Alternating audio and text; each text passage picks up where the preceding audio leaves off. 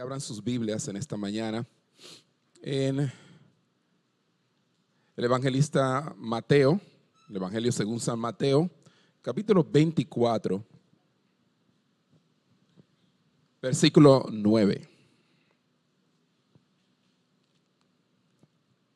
Evangelio según San Mateo, capítulo 24, versículo 9 estaremos dándole continuidad a lo que no tenía pensado que fuera una serie, pero que entiendo que es necesario que continuemos hablando de los eventos por venir.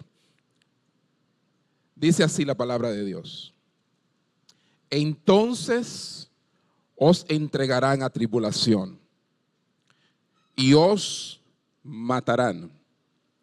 Y seréis aborrecidos de todas las gentes por causa de mi nombre. Si recuerdan, la semana pasada tuvimos tratando ciertos eventos en que habrían de venir, que los discípulos debían estar preparados para ello.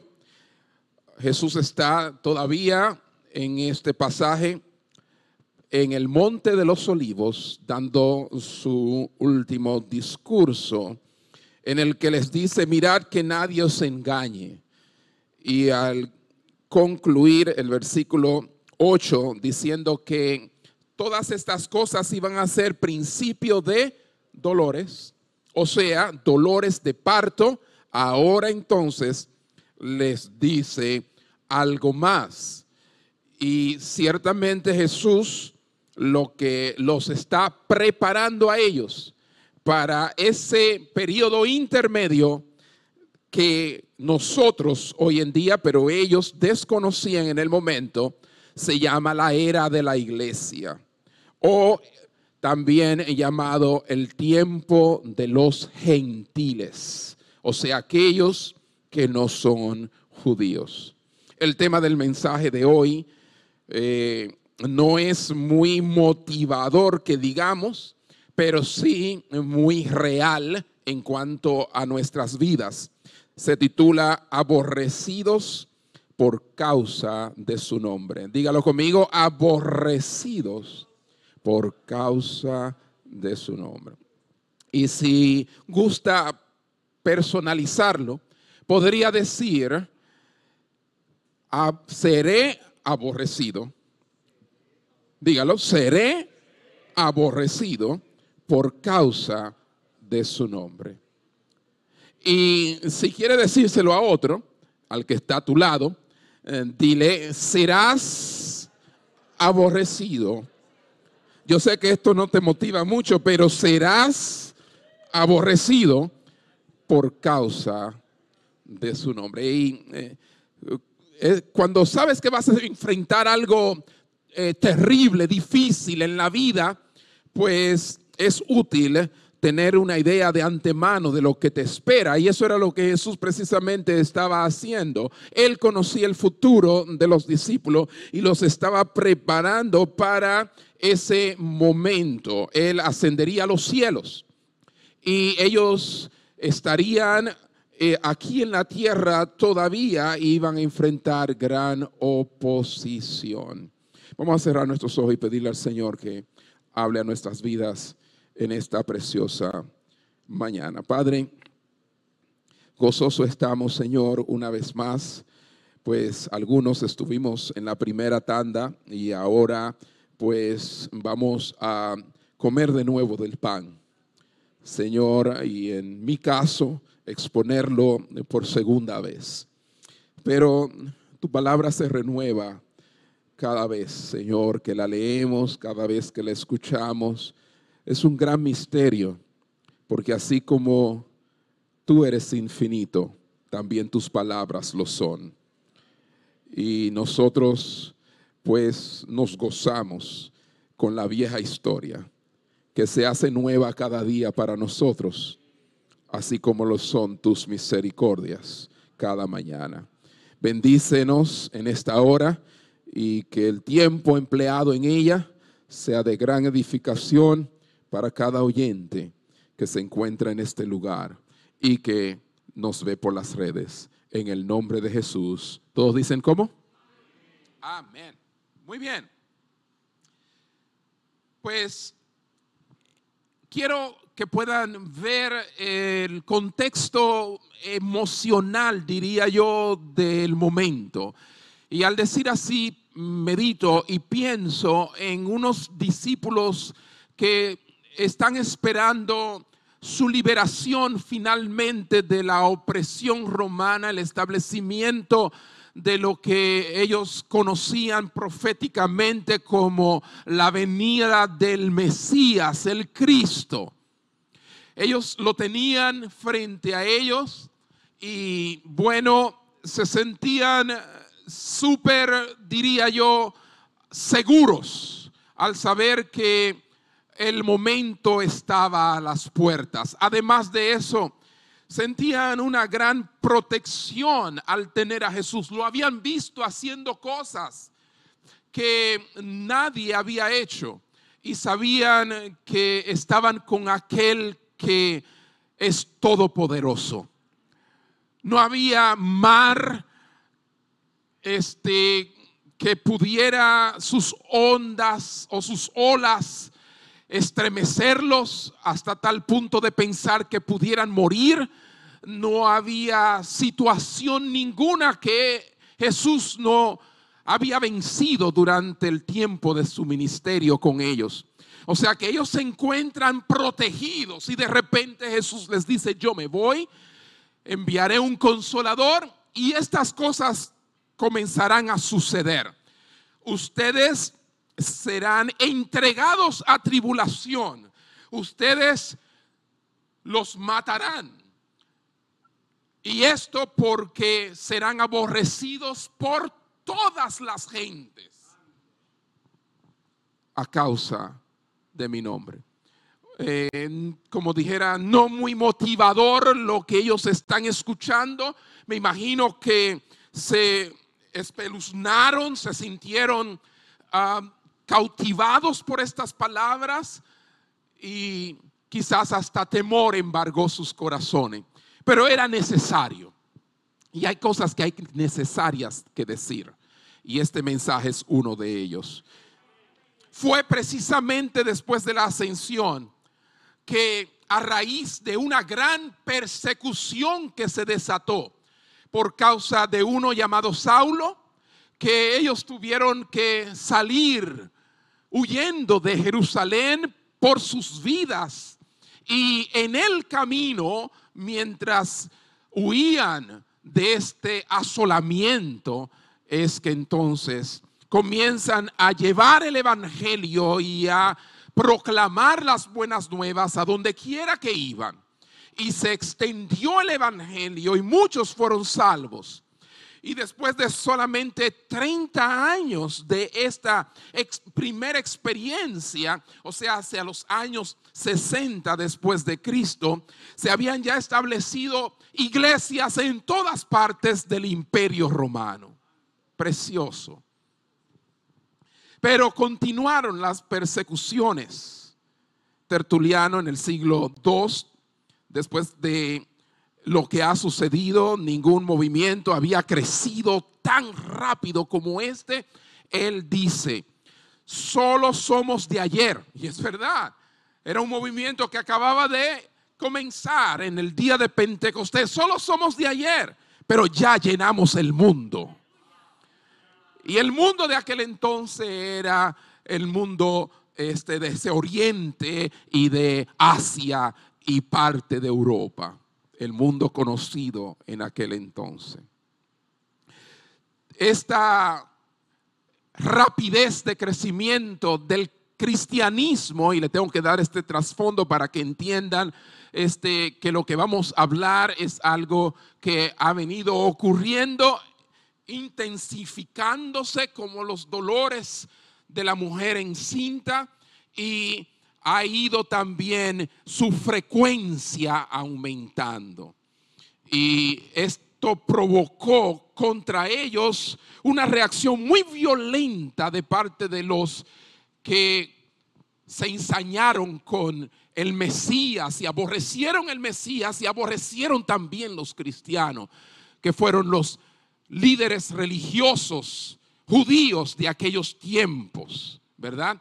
Pero no solamente ellos, sino también el mismo gobierno romano de diferentes formas, cada uno de los emperadores, incluyendo a Nerón mismo, que en una ocasión este, encendió eh, la misma Roma y culpó a los cristianos y los mandó a la hoguera. Muchos de ellos murieron de diferentes formas. Y es que a través de los tiempos, mis hermanos, el cristianismo, el creyente ha sufrido por su fe. Y es de notar y de observar algo. Escuchen bien esto. Que de todas las religiones habidas y por haber a través de la historia, no escuchamos persecuciones contra el hinduismo, contra el mormonismo, contra sectas como los testigos de Jehová o como no sé qué otra mencionar, sino este aborrecimiento es contra aquellos que creen en Cristo Jesús.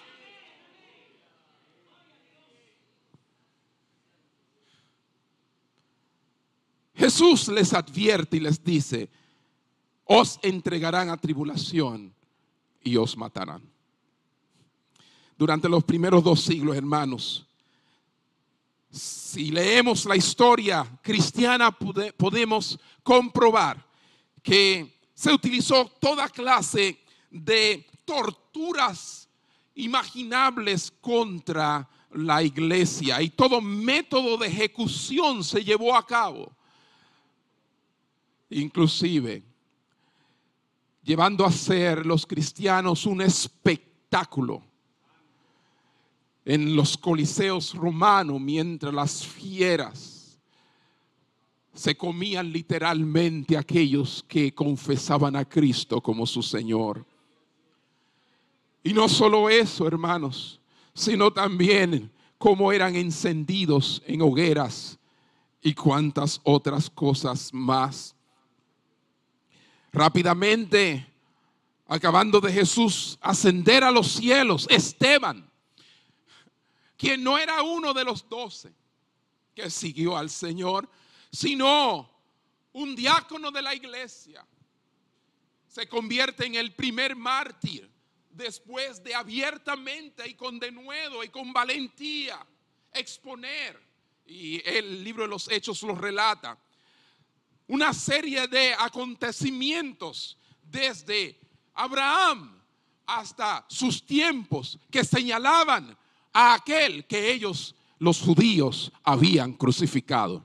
Y vemos cómo eh, con la anuencia y la aprobación del apóstol, que en ese entonces era Saulo, meramente no convertido, sino un perseguidor acérrimo de la iglesia, ellos hacen así.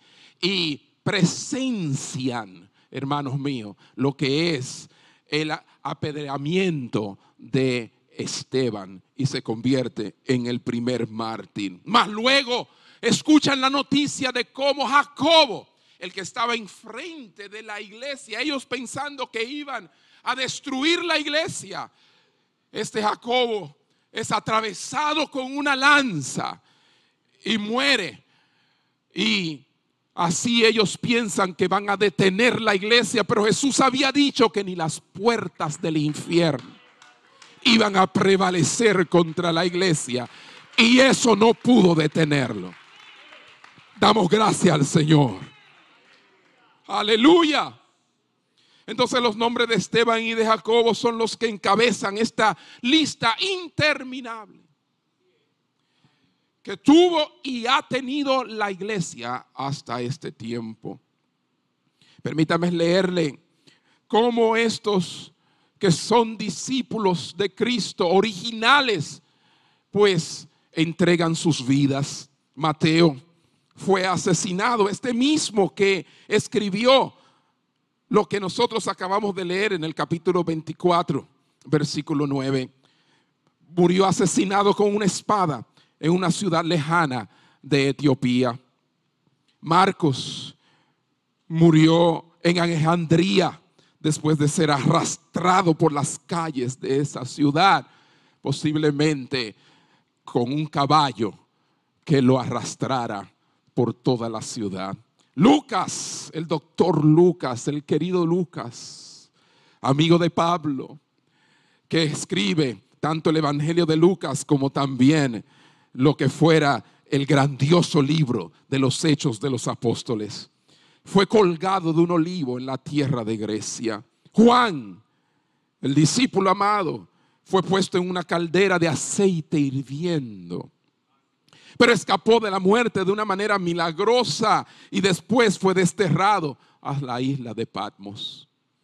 Y allí, en la isla de Patmos, en esa soledad y tortura, recibe la revelación del libro de Apocalipsis de los tiempos finales. Pedro, dice la leyenda que iba a ser crucificado y dijo, no, yo no puedo morir como mi Señor, crucifíquenme boca abajo. Y es crucificado boca abajo en Roma. Pablo, el gran perseguidor de la iglesia, que más luego dice, yo soy el primero de los pecadores y no soy digno de ser llamado un apóstol. Este Pablo fue decapitado también en Roma. Bartolomé, sí, Bartolomé, uno de los discípulos de los doce, fue despellejado vivo. Andrés estuvo atado a una cruz y mientras estuvo atado a la cruz, predicaba predicaba y yo estoy seguro que terminó con las mismas palabras que terminaron todos. Padre, perdónalos porque no saben lo que hacen. Tomás, Didimo, sí, ese Tomás, el incrédulo, como le llamamos nosotros, solo fue incrédulo esa vez, no como nosotros que dudamos tantas veces. Sí, Tomás fue perforado con una lanza mientras predicaba en la India, porque cada uno se expandieron a diferentes lugares para predicar al Cristo que ellos habían visto resucitar. ¿Cuántos dicen amén? Judas, Judas Iscariote, no, Judas el Tadeo, Judas, el otro de sus discípulos, porque el Judas Iscariote sabemos cómo fue su final, ¿verdad? Pero Judas fue asesinado a tiros de flechas. Matías, el que reemplazó al Judas Iscariote en el libro de los Hechos, fue apedreado tal como fue apedreado Esteban. Y luego de ser apedreado, dice la historia, narra que fue decapitado, como si no fuera poco. Y Bernabé, porque el tiempo no nos bastaría para señalar a todos los demás discípulos, aparte de los doce, fue apedreado hasta la muerte en Grecia. La persecución ha sido despiadada. La persecución ha sido constante. Porque si nos adentramos en la historia y hablamos de los emperadores y hablamos aún de la misma iglesia, que después de ser perseguida se convirtió en perseguidora en la Inquisición.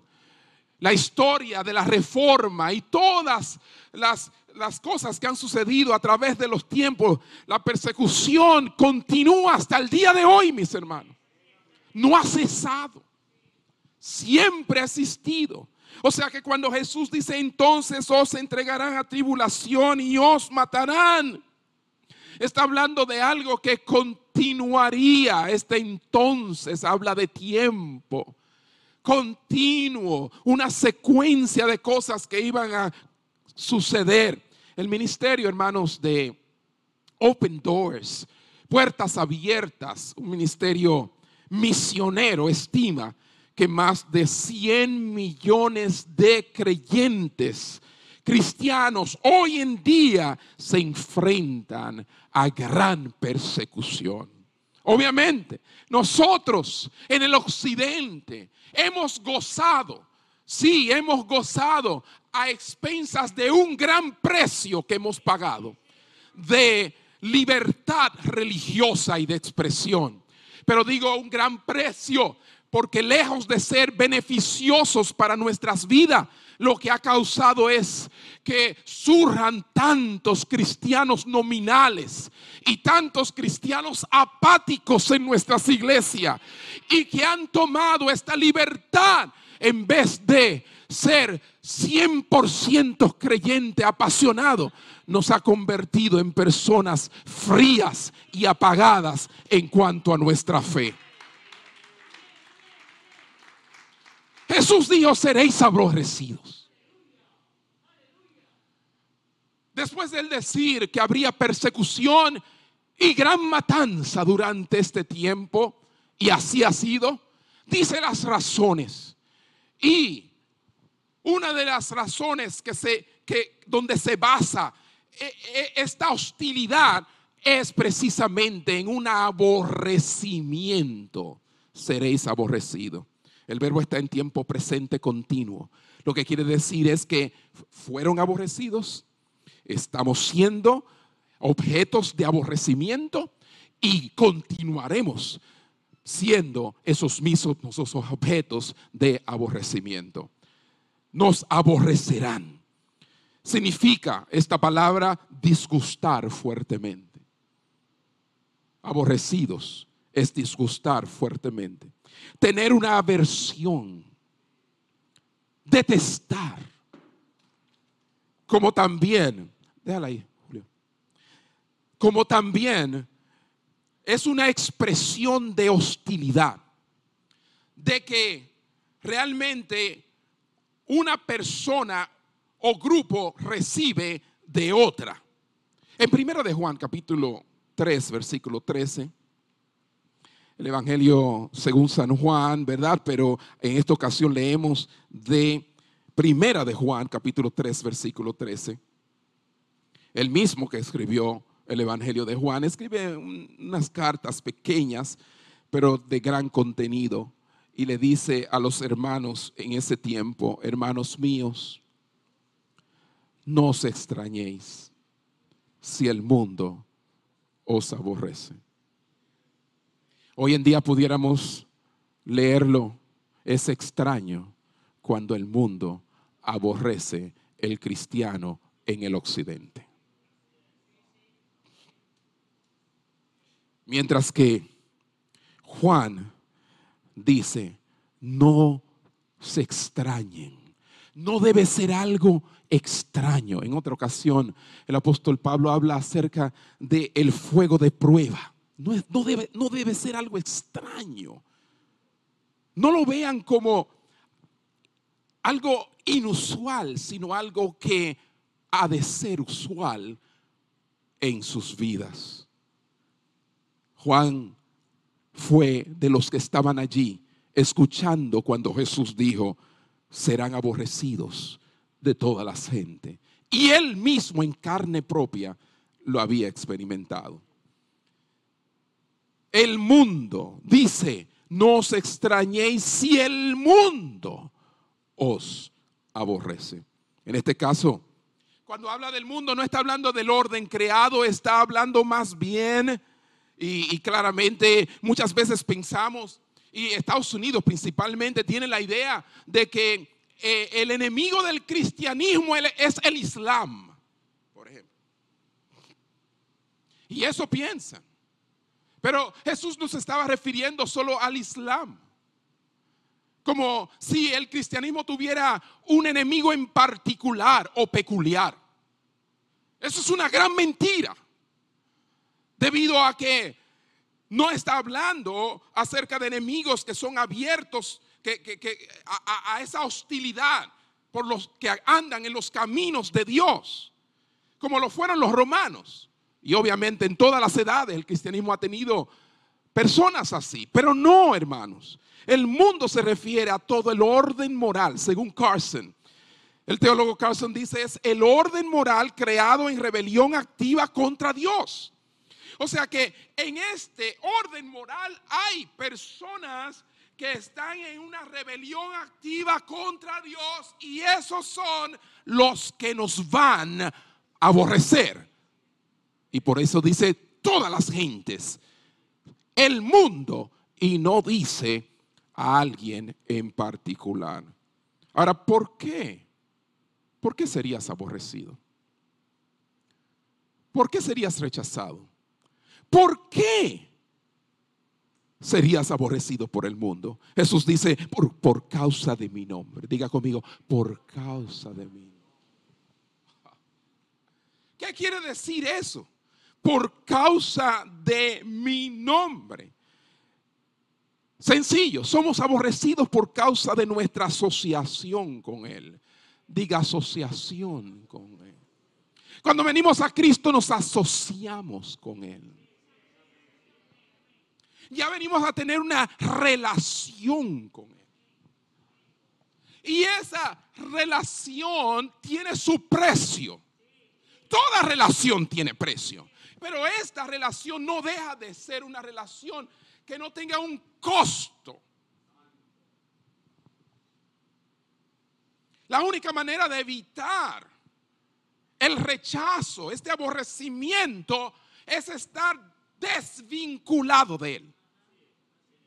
Quieres no tener ningún tipo de aversión, hostilidad de parte del mundo hacia tu persona, de tus familiares, de todo. Óyeme, es sencillo, no te vincules con Cristo.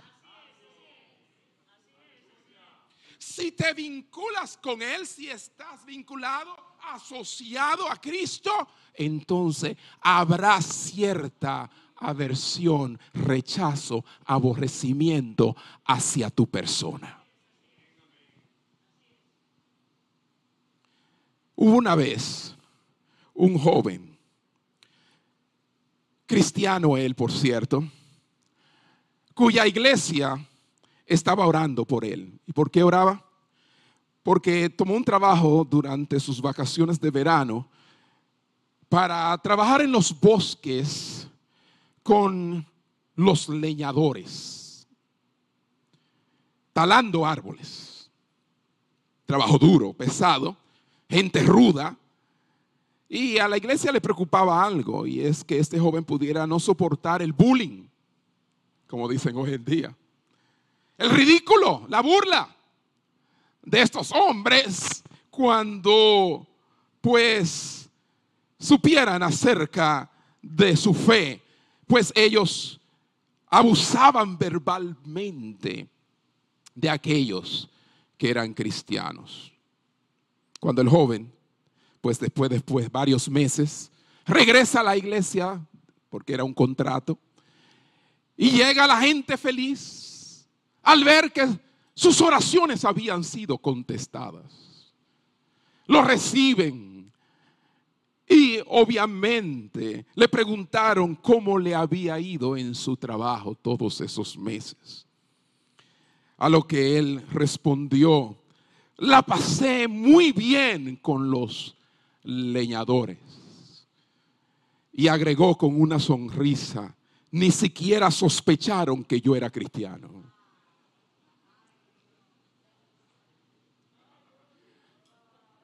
La mejor manera de no recibir ninguna aversión o hostilidad contra tu vida por causa de tu fe es no decir que tú eres creyente. Aunque hoy en día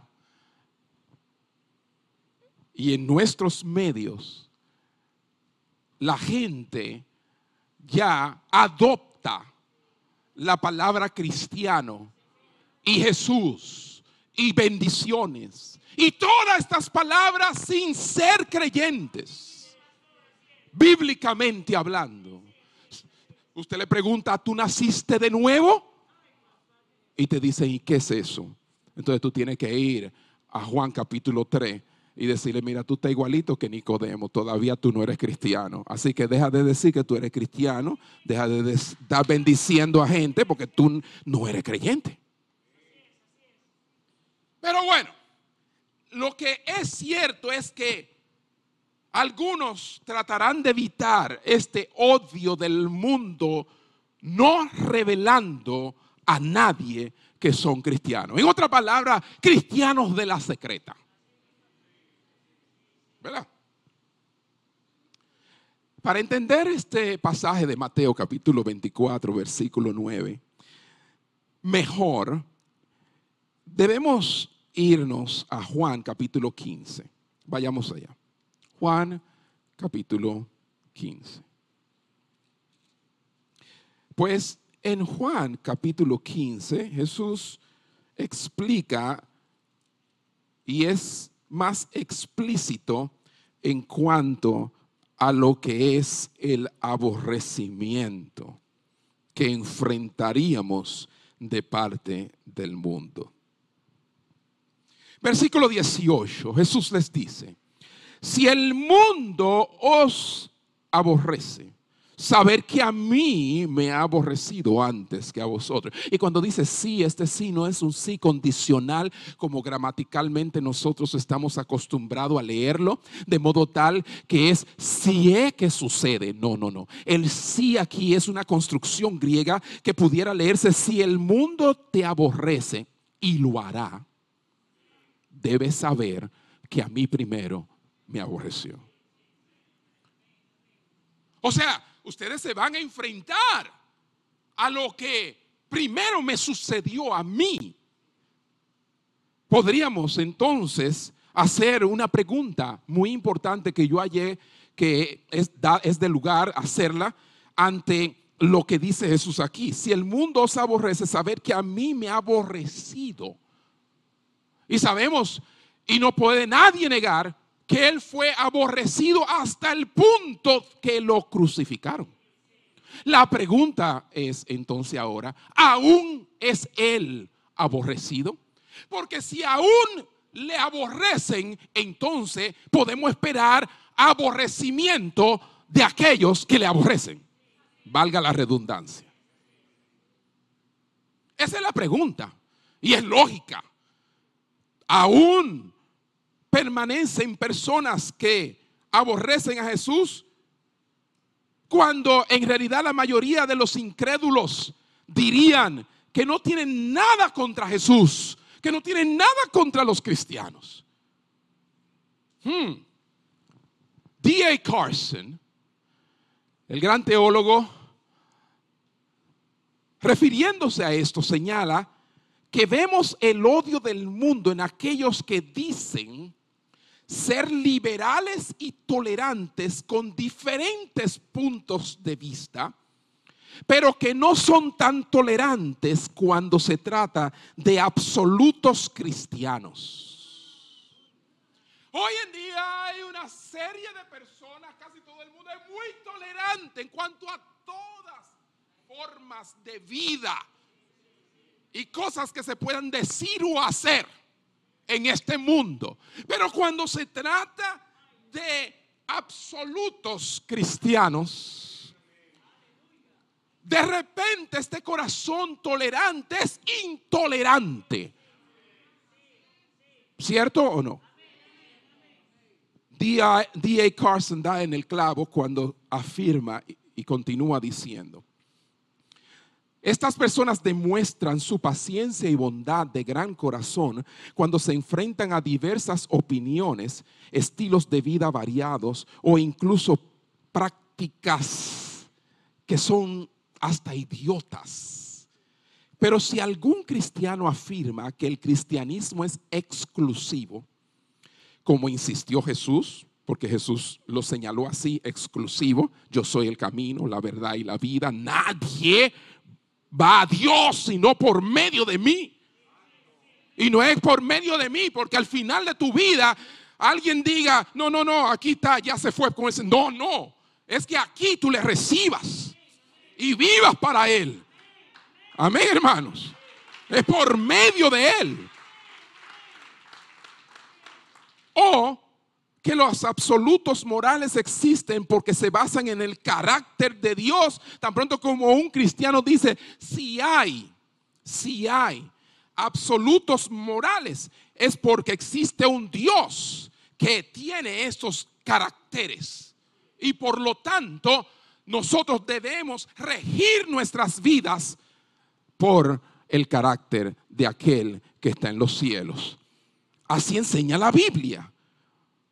O si el creyente de repente dice, hay un infierno que hay que evitar a toda costa caer en él. O hay un cielo que hay que alcanzar y solo se alcanza por medio de la sangre de Cristo derramada en la cruz del Calvario. Entonces, mis hermanos, el lenguaje de esta gente cambia. Se vuelve intemperante, se usa para criticar a ese pobre tonto ignorante. Porque así nos llaman. ¿Están conmigo todavía?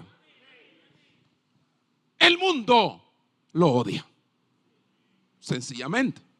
Juan 15, 19 arroja más luz cuando Jesús dice, si fuerais del mundo,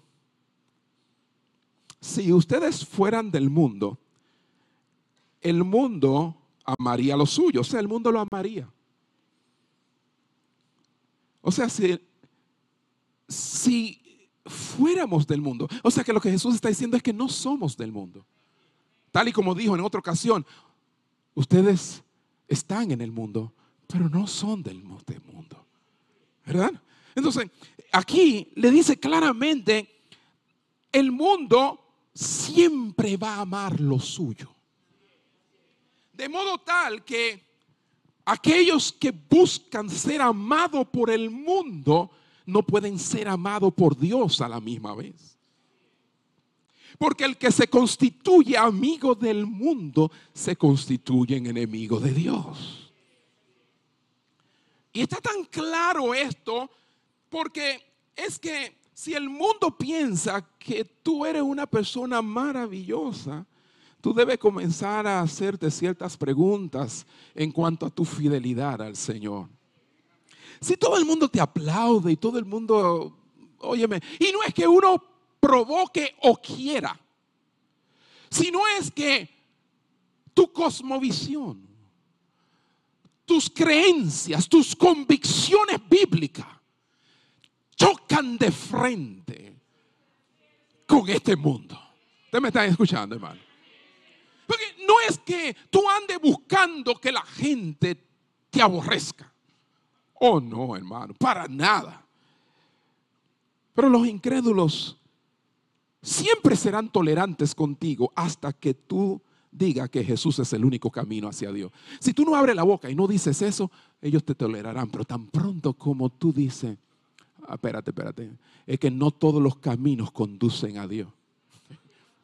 esa frase de, Roma, ¿verdad? Todos los caminos conducen a Roma. Ustedes saben por qué. Y es porque los romanos fueron los grandes constructores de carreteras y, obviamente hicieron tantas y todas conducían a Roma. Y estaba esa, ese decir, todos los caminos conducen a Roma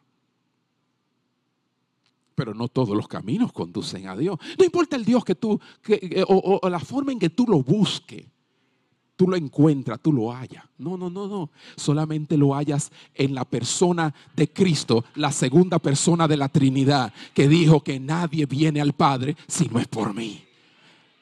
Tienes que ir al mediador entre Dios y los hombres, Jesucristo, hombre. O sea, e, está claro. Entonces, tan pronto como tú dices eso, te conviertes en un intolerante. Te acusan Siempre la gente va a ser amable contigo.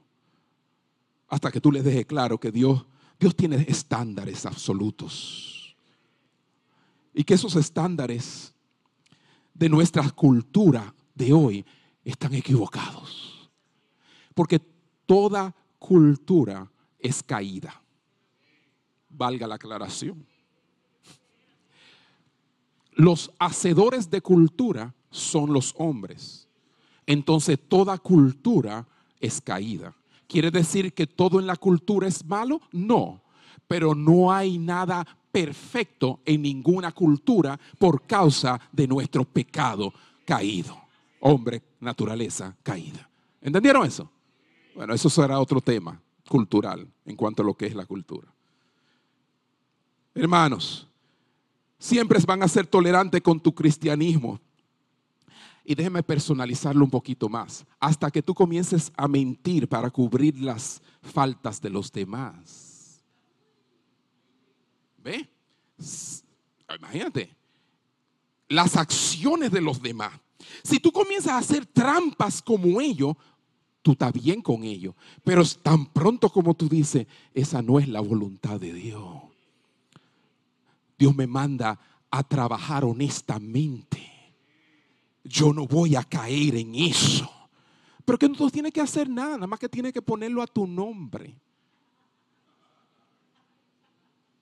Ese dinero no es tuyo, pero tú dices en el consulado que es tuyo. Está en tu cuenta. Eso no es una mentira. Yo te estoy haciendo un favor. Ya yo veo por qué que nadie no aborrece.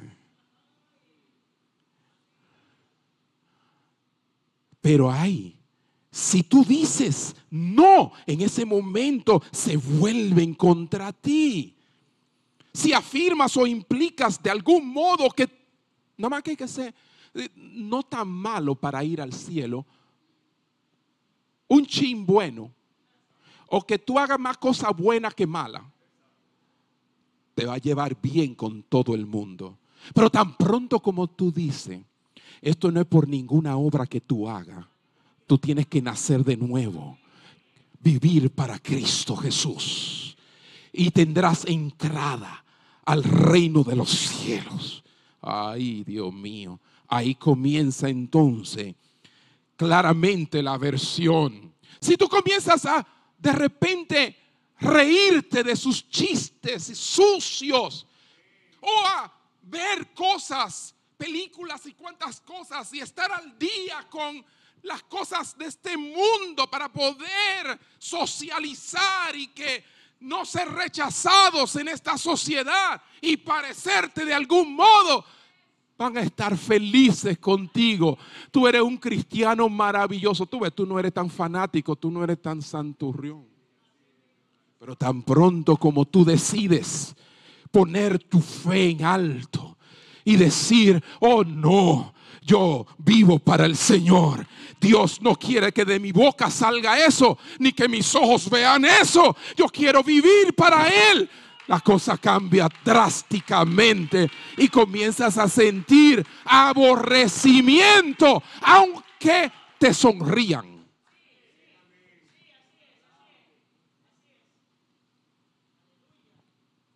A la hora de planear algo, medio turbio, tú no serás de los invitados. ¿Cierto? Déjeme avanzar, hermano. Realmente hay un montón de ejemplos que pudiéramos señalar, porque ciertamente muchas veces son cosas que nos atrapan y nos encierran en un dilema.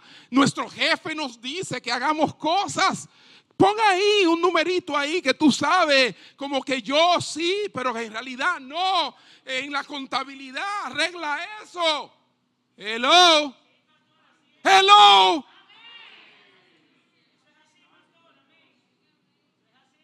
Ah, ¿quién dice, espérate, yo soy un contable, pero antes de contable yo soy cristiano?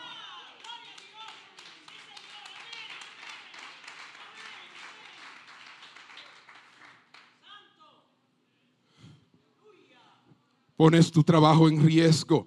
Mientras tú mientas por el jefe, pensarán que tú eres maravilloso. Tú ves, así que me gustan los cristianos. Que no cojan las cosas tan a pecho. Pero la realidad es que habrás comprometido tu testimonio con Cristo. ¿Es así o no es así? Lo habrás comprometido.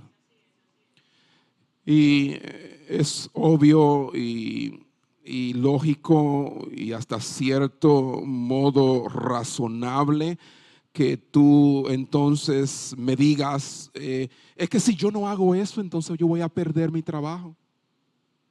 Y usted sabe, la cosa está mala, conseguí trabajo.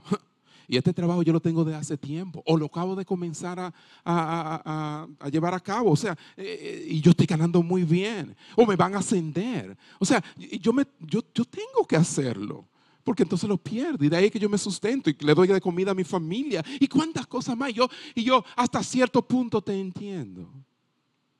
Pero a la misma vez, cuando lo comparo con la realidad bíblica, me doy cuenta que siempre y hoy en día hay muchos que, que pierden, no su trabajo, sus vidas, por no negar a Cristo. Entonces, ¿qué es un trabajo comparado con una vida? Si no queremos perder nuestro trabajo por decir una cosa, ¿qué será cuando nos pidan la vida si llegar ese momento para hacer lo mismo que nuestro Señor hizo por nosotros?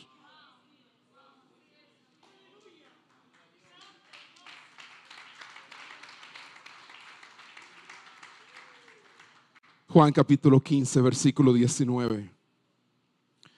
Jesús continúa diciéndole, si fuerais del mundo, el mundo amaría lo suyo, pero porque no sois del mundo, antes yo os elegí del mundo. Y entonces dice, yo os elegí del mundo por eso, porque yo los elegí del mundo, el mundo os ¿Cuál es la razón por la cual nos aborrece? Una de las razones fundamentales y primordiales es que hemos sido elegidos.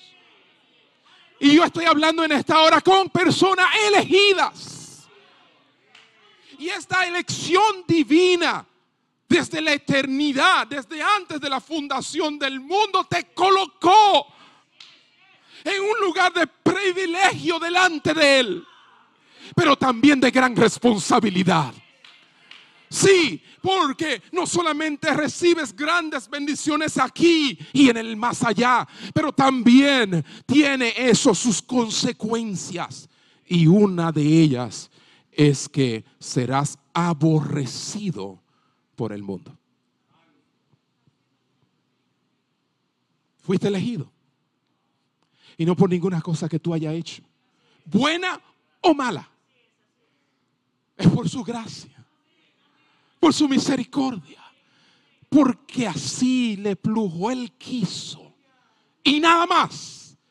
Entonces debemos nosotros alegrarnos, pero también debe ser algo que nos humille todos los días delante de su presencia. Porque ¿por qué yo? ¿Por qué fui elegido? El mundo Tan pronto como tú le dices que fuiste elegido, ay, tú quieres aversión, quieres hostilidad, ¿qué es lo que tú te crees? Que tú eres mejor que yo. No, es precisamente eso. Yo no, nunca logro entender por qué Él me eligió. A la edad de 10 años, el Señor me escogió. Y hoy, después de 47 años, aún estoy en los caminos del Señor.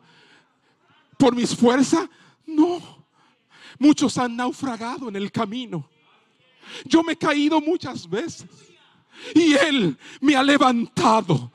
Porque siete veces cae el justo, siete veces el Señor lo levanta. Por alguna cosa buena que viene en mí. No, no, no, no. Nada bueno. Ni en ese tiempo ni ahora. Todas las obras buenas que he hecho, las he hecho porque Él está en mí y Él obra a través de mí para la gloria del Padre. Yo no he hecho nada bueno, es su gracia en mí. Toda la gloria es de Él. Entonces, la elección, lejos de enorgullecerme, me humilla.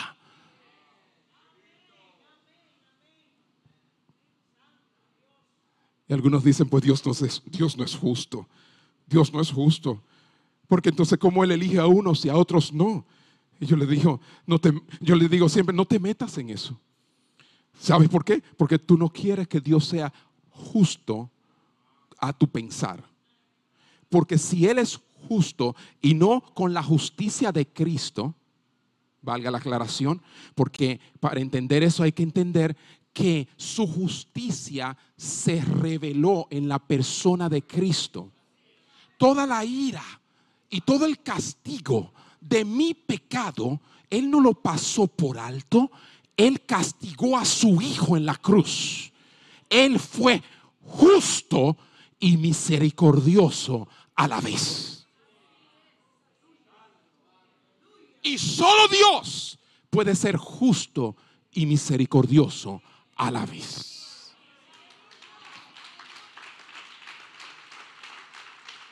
Entonces tú no quieres que Él sea justo a tu modo de pensar porque Él sí te va a encontrar cosas. Y no hay justo ni aún uno. No hay bueno, dice la palabra. No hay quien busque a Dios. Le hace Romanos. ¿Cómo que no hay quien busque a Dios? Claro. No hay quien busque a Dios. Si tú buscas a Dios es porque Dios te puso el querer como el hacer para buscarle y porque Él se deja encontrar. Vamos a dejar eso ahí. Damos un aplauso al Señor. Porque ya eso es otra cosa, ¿verdad? Pero, pero bueno, dice claramente que seríamos aborrecidos.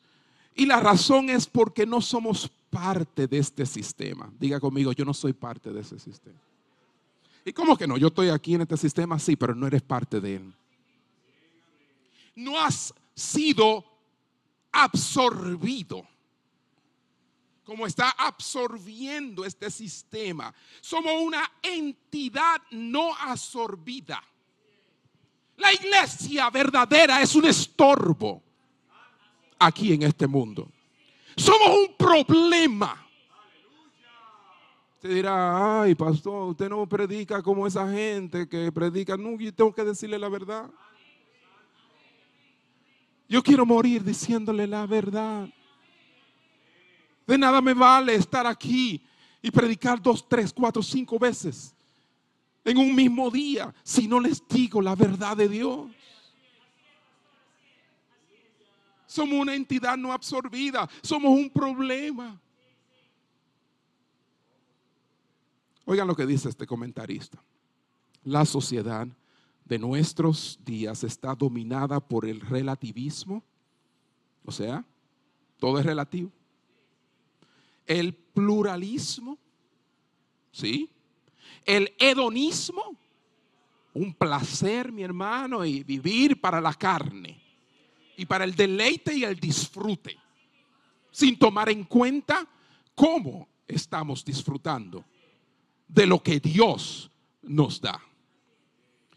Y permisividad, permisiva, una, una sociedad permisiva que se refleja en la manera en que los padres están criando a sus hijos. Decía yo esta mañana que lo que tenemos hoy en día son caricaturas de padre. Y principalmente si los comparamos con los padres de épocas anteriores. Y por eso tenemos este descarrilamiento tan tremendo que hay en nuestra generación de jóvenes. Hello.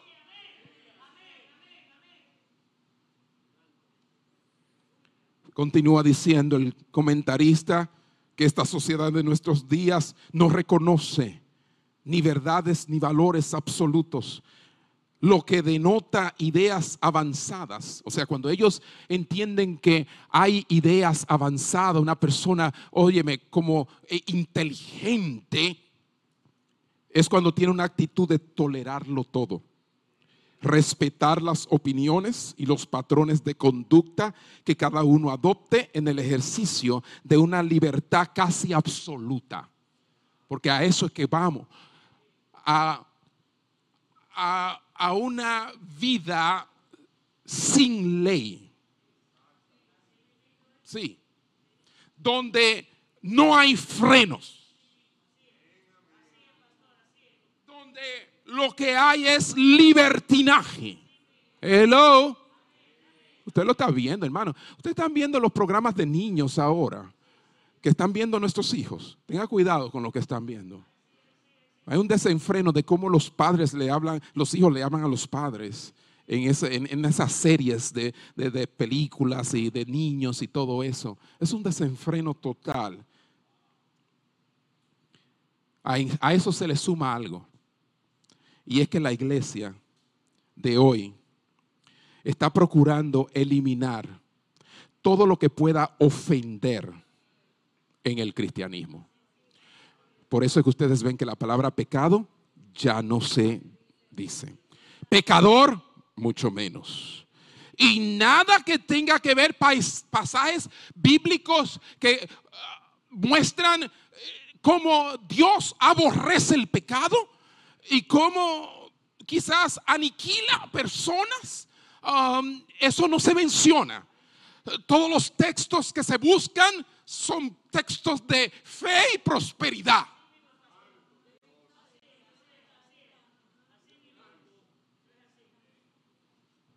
Hermanos, así como ninguna entidad, la iglesia no quiere ser rechazada. Y esta sociedad está presta para rechazar a toda entidad que no vaya con la corriente de este mundo. La iglesia en estos últimos 40 años, diría yo, por decir un número, se ha vuelto y ha procurado ser culturalmente relevante. Es una palabrita preciosa.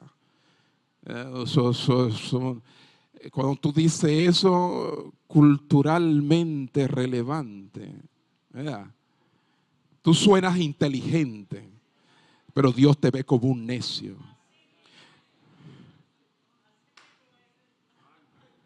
porque Dios ha enloquecido la sabiduría de los hombres.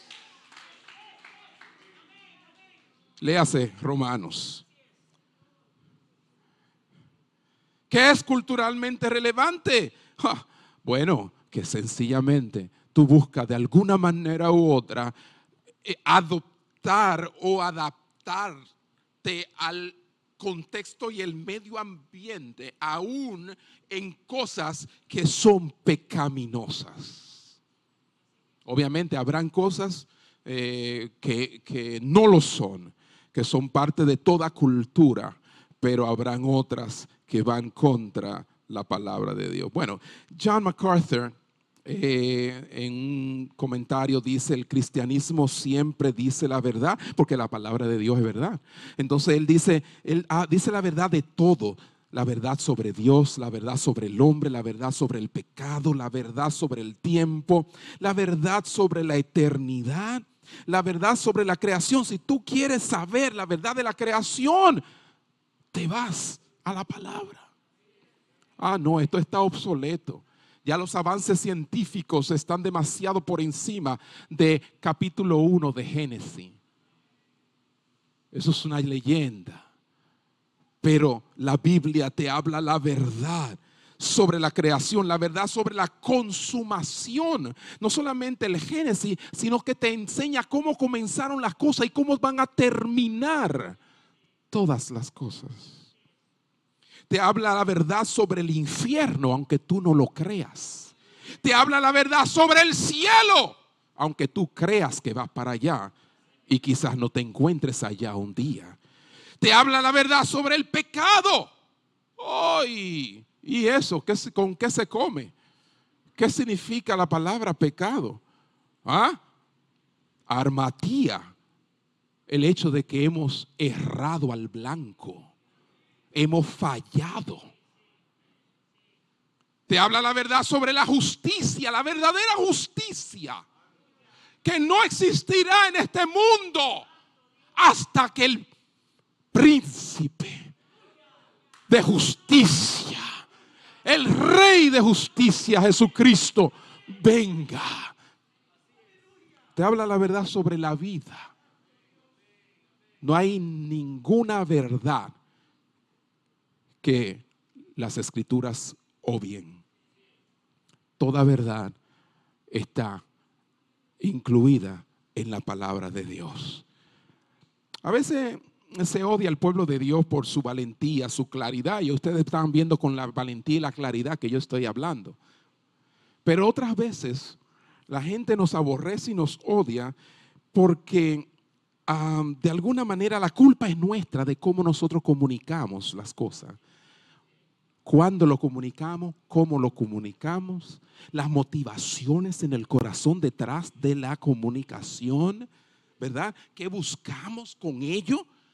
Y muchas veces la gente nos aborrece por causa de eso.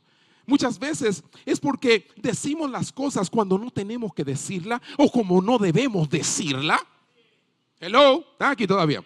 Entonces, ahí yo quiero ser muy justo y balanceado. Es verdad que seremos aborrecidos, pero no porque nosotros lo provocamos. No porque nosotros hacemos cosas que terminan haciendo que la gente no quiera saber de los cristianos. Estoy siendo claro. Y esa es la realidad.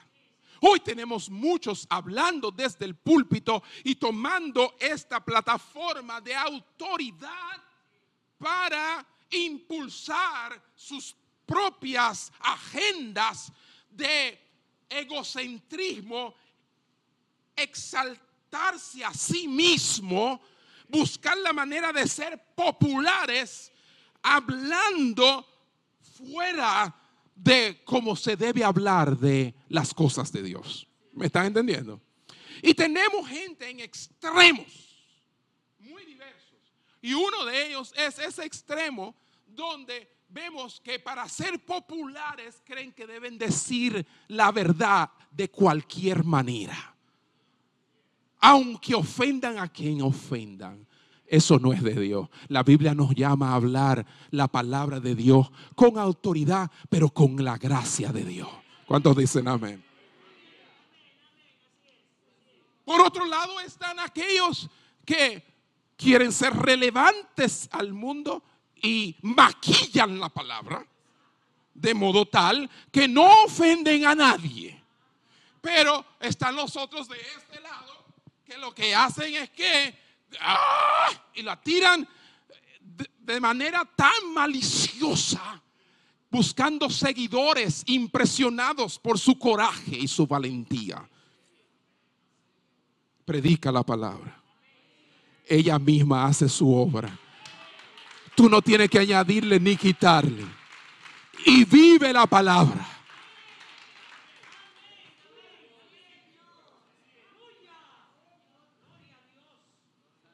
Cuando decimos la palabra fuera del tiempo debido, hermanos, muchas veces esto se confunde con coraje.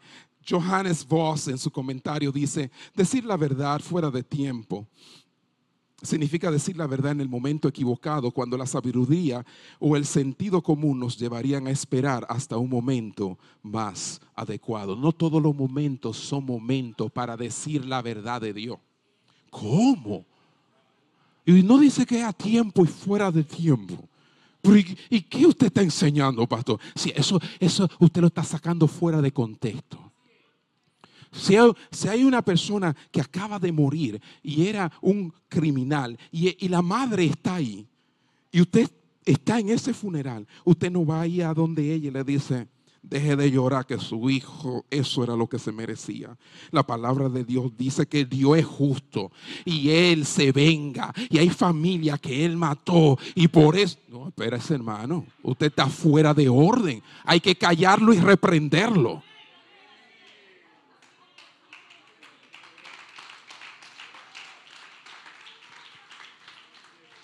Ante una madre doliente de esa manera, usted se calla Usted está ahí. Usted está eh, dándole apoyo emocional, consolando. Hermano, ella sabe muy bien o quizás se engaña a sí misma, quién sabe qué, pero usted no va a añadirle fuego al fuego. Y así hay muchos que de una manera u otra provocan justamente la ira de los demás. Sí, hermano. Muchas veces no con palabras, sino con acciones. Hay cristianos que por su forma de hacer las cosas provocan que la gente tenga aversión contra los cristianos, hostilidad contra una iglesia en particular, porque por el pecado de uno somos juzgados todos. Hello. Ay, tengo que terminar. Óigame, miren, es tan sencillo así. Decía yo esta mañana que hay personas que eh, cogen prestado, cristianos, cogen prestado y dicen, te voy a pagar dentro de dos semanas. Llegan las dos semanas y no son unos bárbaros. No llaman para decir, mira, me pasó esto, me pasó aquello. No, para colmo lo dejan pasar así y entonces a quien le deben, ese es el que lo llama. Le dice, fulano, acuérdate. Así, ay, sí, verdad, se me olvidó. Y es verdad, quizás se te olvidó y le dice y le pone otra fecha. Pero viene esa fecha y tampoco le pagas. Y entonces, ¿qué vamos a hacer contigo? Pasan meses y hasta años. Y la persona entonces dice, pues déjalo así ya. ¿Ah? Pero usted cree que usted debiera dejarlo así. Usted debiera pagarle. Oh, ¿cómo que dejarlo así? Esa persona déjalo así porque tiene ganas hasta de matarte. ¿Verdad? Y por no hacer algo, quizá, y quizás hasta vaya a, un abogado o, te, o, te lleve a la corte o yo no sé qué haga. Pero hermanos, yo he tenido personas que han visitado mi oficina para decirme, fulano de tal me debe desde hace tanto tiempo y no me ha pagado. ¿Por qué? Porque está haciendo un escándalo a la iglesia del Señor. Hermanos míos, Dios nos ha llamado a integridad, a ser honrado, a vivir como vive el Hijo de Dios. Pero muchas veces la gente afuera quiere mejor lidiar y prestarle a un inconverso por sus malas experiencias con los cristianos. Llévatelo junto. Hermanos, que Dios nos ayude y me ayude a terminar esta palabra. El último punto. Hermanos míos, el odio del mundo por Cristo y por cada creyente nunca va a frustrar la soberanía de Dios. Lo voy a repetir. Hay personas que creen que por, por esta hostilidad que estamos enfrentando ahora y enfrentaremos todos los días más y más, cuando más leyes comiencen a legalizar ciertas cosas, ¿verdad? Y darle fuerza a todas estas ideologías. ¿ah? Y cuando comiencemos a ver cómo se cumple Sodoma y Gomorra frente a nuestros ojos, los días de Noé frente a nuestra vista. Podríamos llegar a pensar que los planes de Dios se han frustrado, pero no, nunca serán frustrados. ¿Cuántos dicen amén? Amén. Aunque los incrédulos parezcan que están ganando, no te preocupes. Dios tiene el control. Dije que Dios tiene el control. Él va a juzgar a los incrédulos que te han hecho daño. Va a reivindicar su pueblo. Nunca, nunca respondas con odio, nunca respondas con represalia. Nunca, nunca, hermano. Los profetas, Cristo Jesús y sus discípulos, nunca, nunca, ni por un solo momento le cruzó por la mente orar, ni moverse, ni abogar para detener sus sufrimientos y sus persecuciones. Increíble, hermano. Era como algo tan normal que ellos, como el apóstol Pablo dice, todavía yo no he sufrido todo lo que he tenido, que tengo que sufrir en mi cuerpo por Cristo. Nosotros diríamos, ¿cómo evito sufrir? Nosotros queremos ir a pares de sufrir.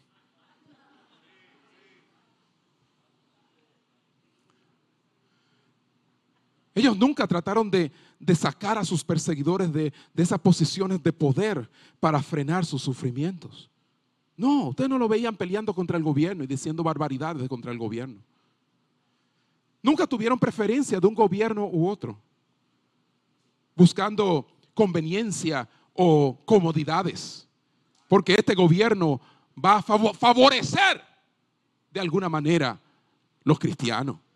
Ah, nunca, nunca, nunca vieron estas cosas. ¿Qué hicieron ellos? Y eso es lo que yo quiero terminar diciéndole a ustedes. Y quiero como asegurarme que eso es lo que yo tenga muy claro en mi corazón. ¿Qué hicieron los discípulos ante la persecución, ante el aborrecimiento, ante los asesinatos? Hechos capítulo 4, versículo 29 al 31.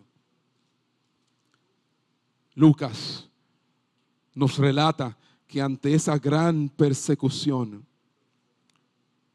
ellos, estando en su aposento, oraron y clamaron y dijeron, y ahora, Señor, mira sus amenazas, porque le habían dicho, no vuelvan a hablar en el nombre de Jesús, o si no, lo vamos a matar. Y entonces ellos dijeron, ahora Señor, mira sus amenazas y concede a tus siervos que con todo de nuevo hablen tu palabra. Mientras extiendes tu mano para que se hagan sanidades y señales y prodigios mediante el nombre de tu santo Hijo Jesús. O sea, no es quita la persecución, sino ayúdame a atravesar por el medio de la persecución. No es quita el sufrimiento, sino ayúdame a permanecer firme en medio del sufrimiento. No es facilita la manera para poder predicar el Evangelio, sino ayúdame y dame fortaleza y valentía para predicar el Evangelio ante toda oposición. Oh, wow. Y cuando oraron así, yo creo que como que tenemos que cambiar nuestras oraciones. Porque lo que sucedió aquí casi no está sucediendo. Cuando hubieron orado, el lugar en que estaban congregados tembló.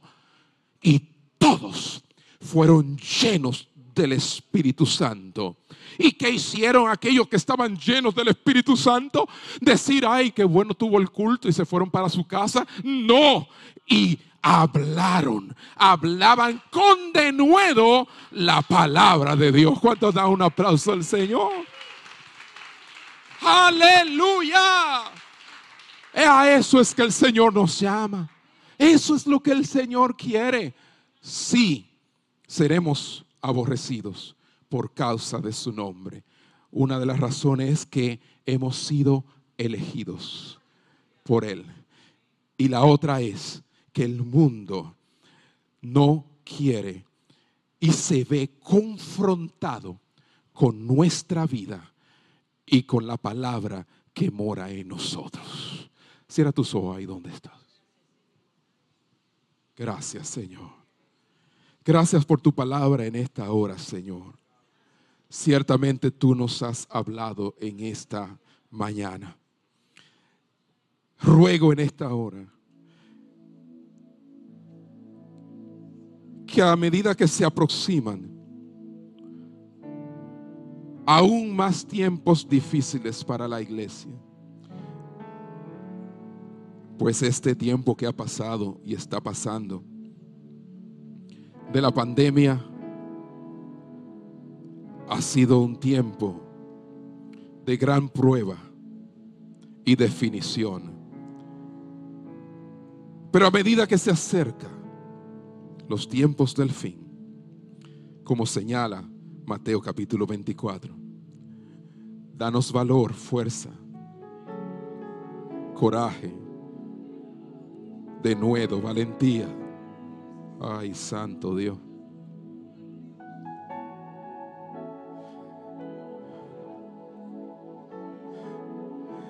El texto que sigue, Señor, en el texto que sigue tú dices que muchos tropezarán.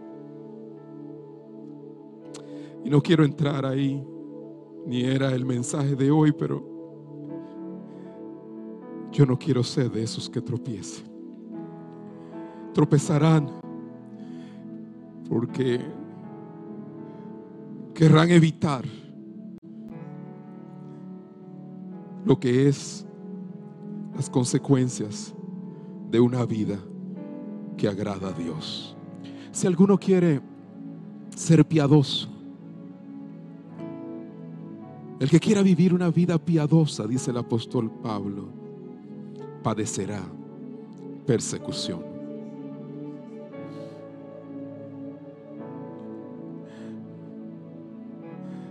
Ayúdanos, Señor, a estar preparados.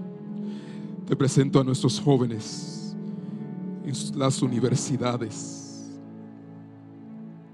Universidades donde lo que se enseña es contrario a tu palabra. Te presento, Señor, los padres que están tratando de lidiar con hijos que de un momento a otro les dicen que prefieren el sexo con el mismo género. Y no saben qué hacer. Te presento en esta hora, Padre, todos aquellos que están batallando, Señor, con toda clase de persecución todos los días. Estamos siendo expuestos a una cadena de personas encumbradas en la alta sociedad, pero que se han manejado como se, se maneja el bajo mundo. Y muchos están cayendo. Guarda tu iglesia. Pongámonos de pie ahí donde está. Vamos a levantar un clamor al Señor. Guarda tu iglesia. Eso es lo que yo siento hacer para cerrar hoy. Guarda tu iglesia, guarda tu iglesia. Guarda tu iglesia, Señor. Oh, guarda, guarda tu iglesia. Mas luego en el capítulo tú dices el que perseverare hasta el fin este será Ayúdanos a perseverar. Ayúdanos a perseverar. Esto es fácil comenzarlo, pero es difícil terminarlo. Es imposible si tú no estás.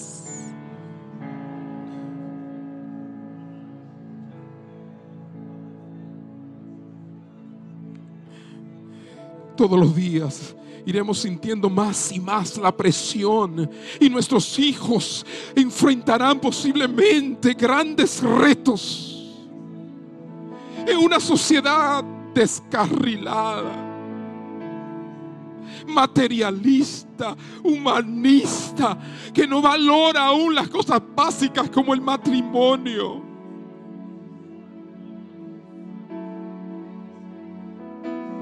Ten misericordia, Señor. ten misericordia, Señor. Ten misericordia de nuestros hijos. Ten misericordia de nuestros nietos. Ten misericordia, Señor.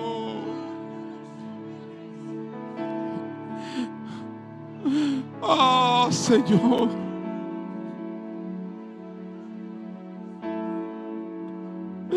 No nos metas en tentación, líbranos del mal. Santifícanos en tu verdad. Tu palabra es verdad.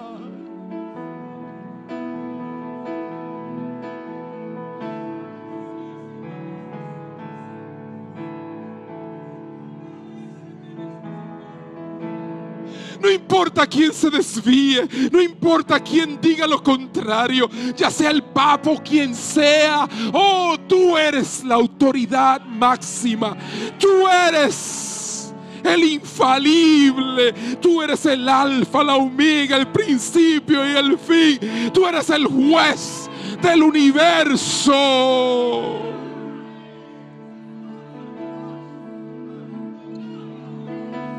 Por eso estableciste tu palabra en los cielos. Y tu trono es el cielo. Y la tierra es el estrado de tus pies. Hágase siempre tu voluntad en la tierra como se hace en el cielo. No lo inverso, Señor. No. Aleluya, aleluya.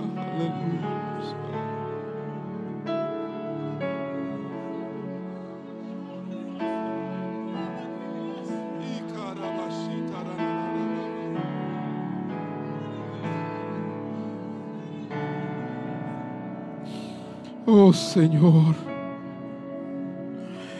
Y cada día hanos menos religiosos. Cada día saca de nosotros toda religiosidad. Acércanos cada día a una verdadera relación con aquel que ama nuestra alma. Aleluya. Al inmortal, al Dios invisible, al eterno, sea la gloria, sea la honra, sea el poder, sea la autoridad, sea el dominio. Oh, el reino sempiterno por los siglos de los siglos. Y todos dicen amén. Amén. Damos un aplauso a nuestro Señor.